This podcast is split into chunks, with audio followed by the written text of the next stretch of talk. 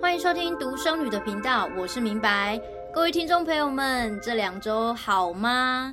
小女子我呢，这两周实在是忙爆了。其实不是只有这两周，应该是说这一整个月都已经忙到快要花红了。因为就诚如今天的主题，既然人生已经没有什么好失去了，就买房子吧。没错，我买房子了。这个完全不在我的人生计划当中。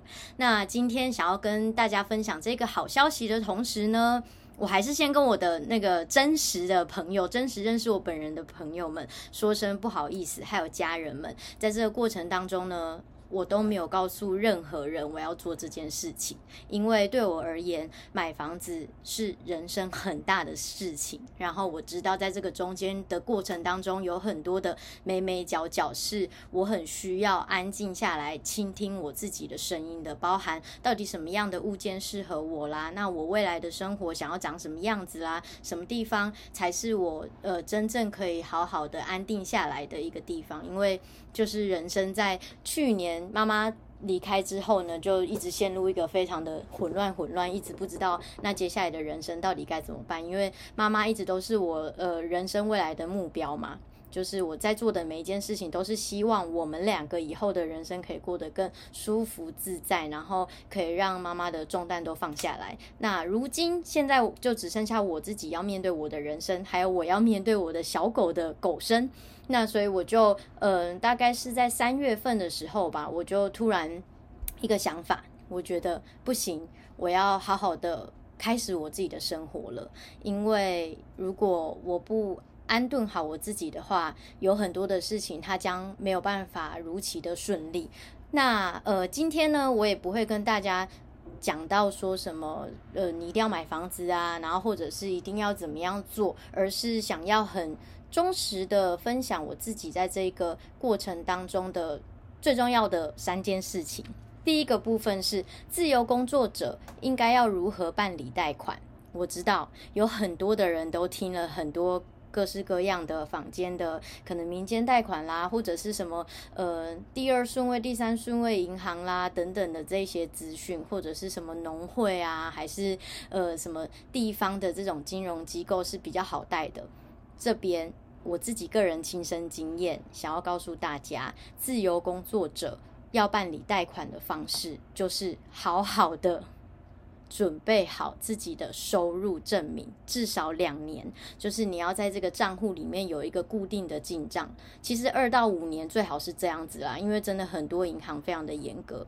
然后，嗯、不论你自己在。各个节目或者是亲朋好友告诉你在什么样的地方比较好带，我只能告诉你，你要亲自跑过，你才会知道什么叫做好带。我真的跑了非常非常多的地方，包含有一些人他认为比较好带的地方，其实对我来说一点都不友善。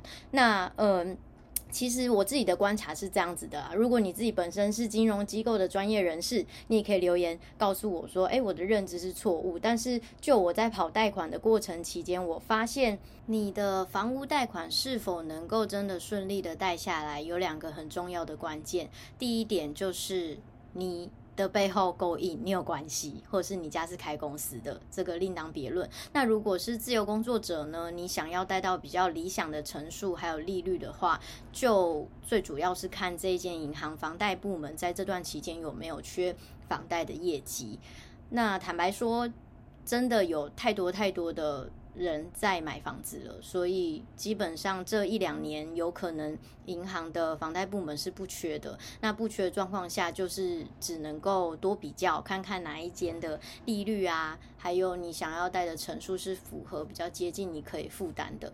那我必须说，在这个比较的过程中，真的非常的煎熬，尤其我又是第一次买房子。然后又没有告诉我的亲朋好友，所以很多东西都是土法炼钢。然后上网，嗯、呃，去报名了一些手购族的课程啦。然后里面有非常多的细节，有对我来说有很大的帮助。那未来也有机会可以邀请我在网络上面购买课程的这位老师来，呃，让听众朋友们认识。我真的觉得这个课程对我的帮助太大了。好，第二点就是头期款怎么来。有在发了我节目的听众朋友们，应该不难听得出来，我是来自清寒家庭的一个成长环境。虽然说我是独生女，那其实我我的父母让我的生活过得蛮爽的，但是他们其实有经济上的状况，是我没有办法在第一时间发现的，都是等到越长大才越发现说，哎，我们的生活好像不是这么的良好。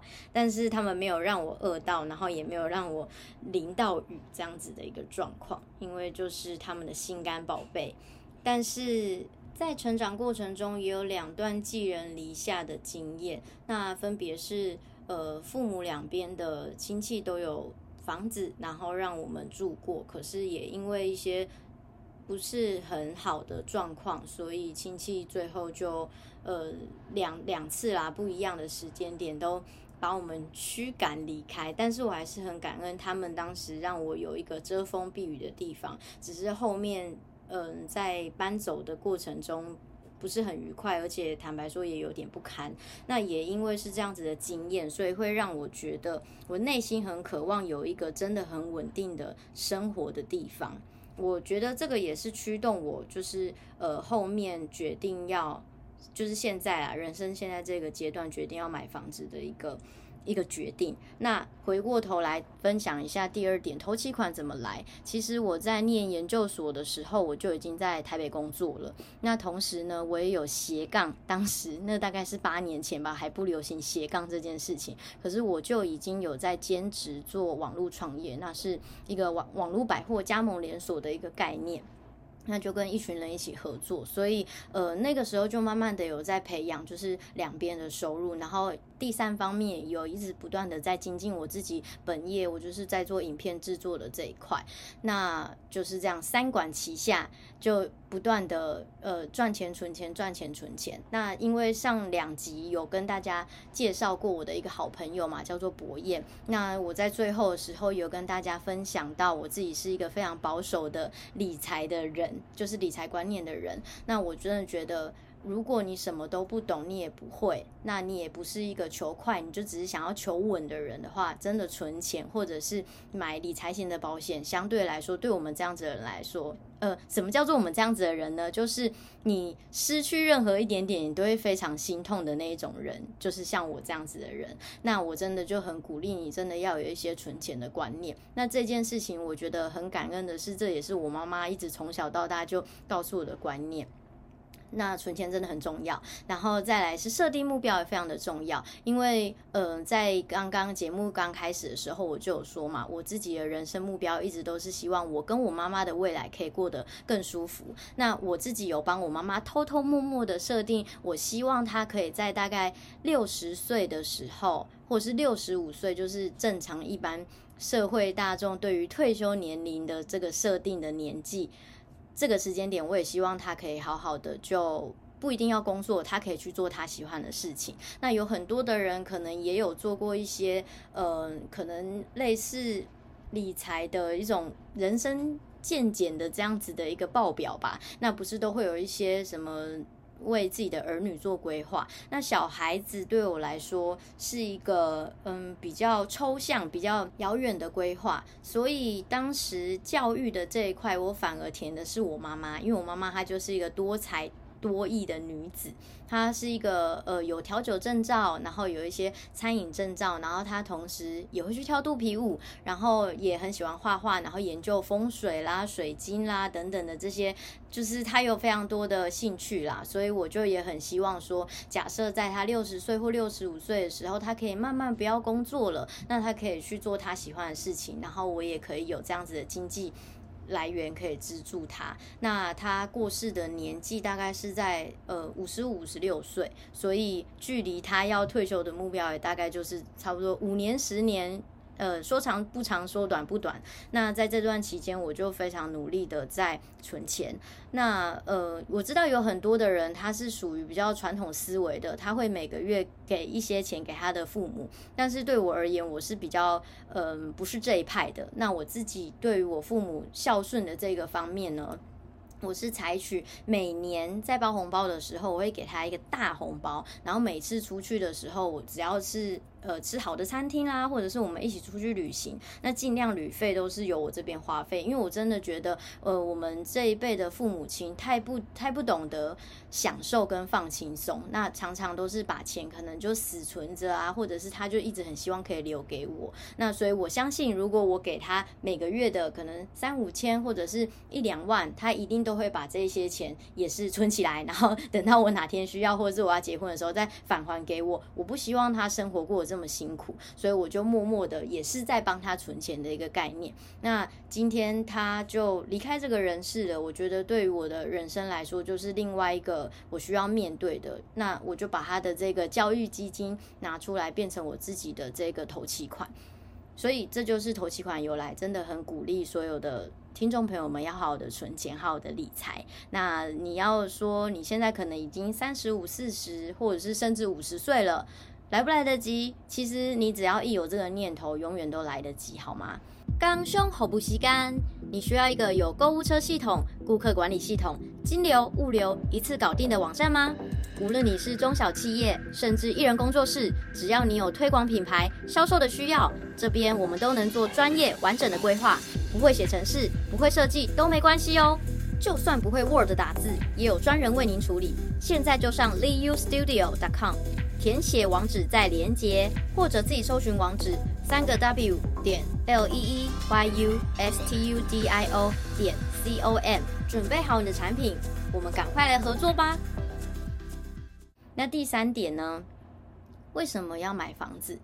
也是像刚开始我有讲的，其实这个从来都不是在我的计划当中。因为我甚至以前还大言不惭的跟我妈讲过一句话，我就说：“你为什么要买房子？然后房贷把自己搞得这么压力这么大。”后来我慢慢长大之后，就跟有很多的朋友聊天，包含之前也有跟大家分享过，跟一个房仲朋友聊天，他也跟我说：“哦，租房子的这个市场已经对于年龄越来越长的人不是这么友善了，等等的这些状况啦。”我也开始在思考说：“那我现在三十出岁，十年后我四十几岁了。如果假设我那个时候有遇到了一些状况，我的房东不再租我房子了，然后我又要把我的东西整个……”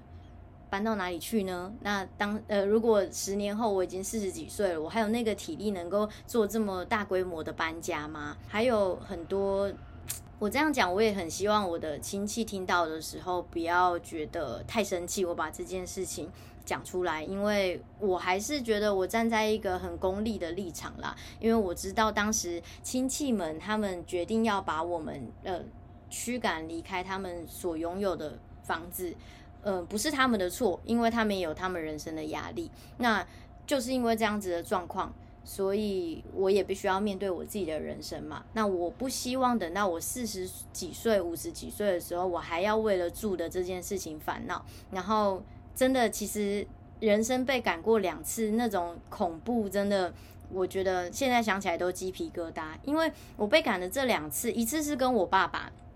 那亲戚他就决定要把房子收回去了嘛，因为其实我爸爸那个时候是领那个金账手册，所以坦白说他也没有给人家每个月的房租啦。简单来说是这样。那我当时也高中而已，所以我也没有出去打工，我也没有想这么多，因为我不了解大人他们是怎么样去协商这个房子的事情，有点太复杂了。然后呃，所以他就决定要把房子收走了。那我跟我爸爸。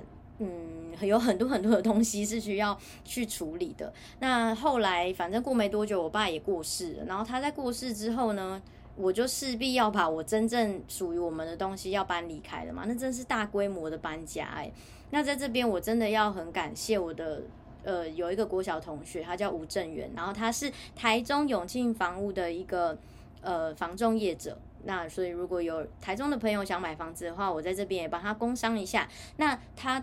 在那一年呢，他是开了一个服饰店在逢甲，然后他租了一个透天的房子。那他二话不说，也是跟我讲说，他可以腾出一个空间让我放家具。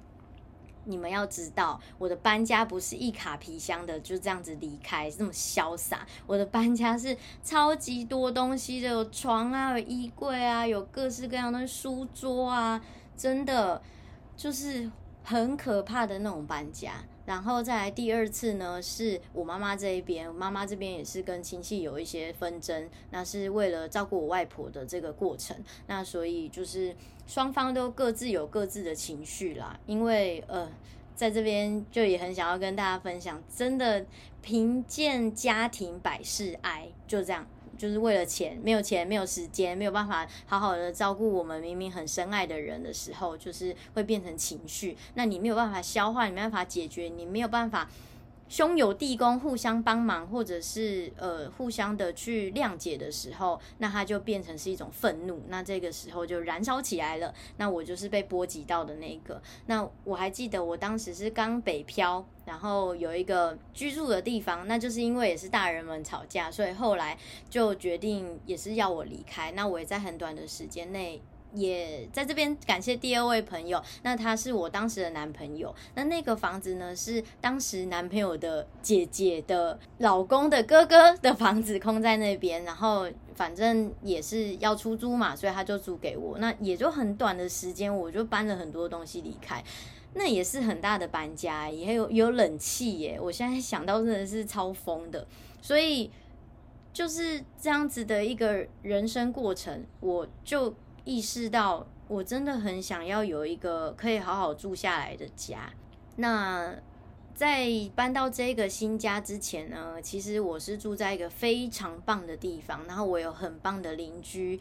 跟邻居的关系都非常好，然后邻居们都呃有一些是长辈级的邻居，对我也超照顾的。然后我们的房东也是超赞的，又可以养狗，然后那个房租的部分也非常的优惠，在台北市哦，蛋黄区、大同区哦，能够找到呃这么好的一群人，好好的相处，好好的生活，我觉得是我人生当中很快乐的一个租屋的时光。总结。以上这些就是我为什么一定要买房子的原因，分享给所有正在听这个节目的听众朋友们，一定要身体健康，然后生活平顺，快乐自在。感谢大家的收听。